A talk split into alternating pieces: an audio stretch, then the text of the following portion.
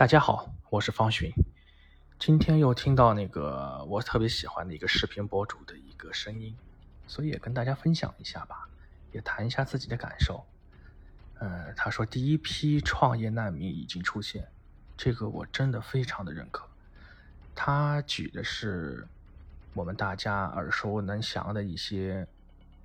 创业项目，比如说网店、民宿。服装店、奶茶店、咖啡店、餐饮店等等等等，尤其他说的餐饮店，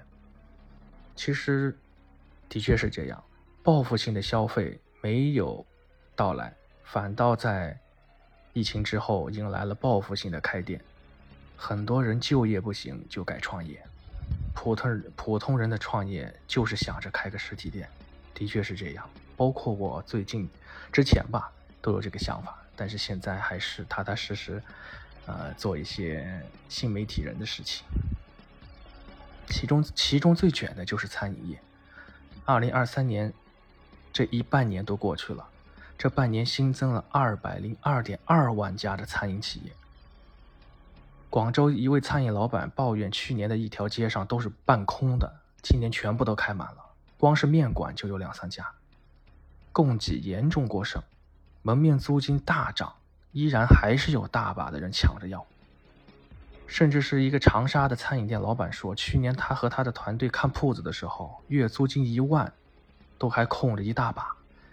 当时都没人敢去租。今年已经是普遍上涨了两千到五千，而且大家还是要抢着要，所以我觉得这就是。问题所在，这个餐饮真的特别内卷。但是更深层次的问题是有两个，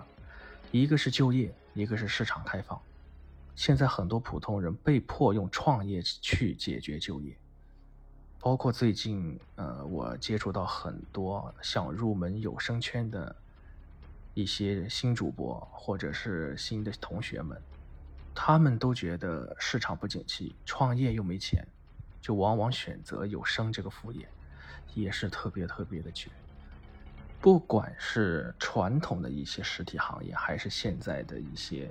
新兴媒体的行业，其实都卷入到了一个门槛低的，而且是狭隘的赛道上，大家在这里去竞争，千篇一律的货品和服务，本以为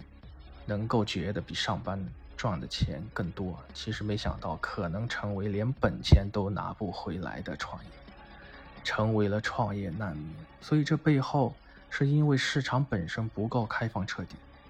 除了一些小投资的餐饮行业，其他的行业都是有无数的竞争对手，非常的卷，全是卷王在 PK。但是为什么大量的民间资本都拥挤在狭小的领域呢？除了人口因素以外，全社会八十个行业当中，中国国有企业准入有七十二个。外资企业准入六十二个，民营企业准入四十二个，而且银行贷款，对吧？我们现在要去找银行信贷员贷款，都是要点头哈腰的。过年过节你都需要惦记着他们，而银行过节，你觉得他要惦记谁呢？你猜？有一位房地产的老板曾经就说过这样的话：面对国有资本，民营资本只有始终坚持合作而不竞争。补充而不替代，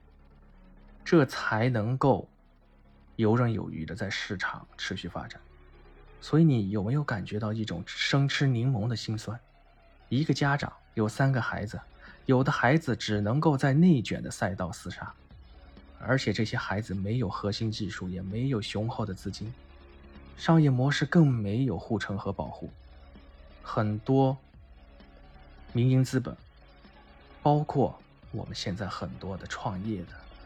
以创业来弥补就业的这些人们，只能靠勤劳和努力。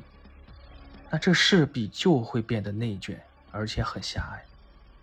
但是我们可喜可贺、庆幸的是，家长是清醒的，所以家长提出了统一大市场，破除行政垄断，打破地方保护，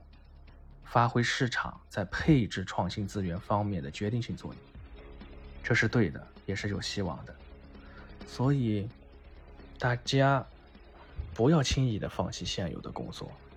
但是一定要两条腿走路，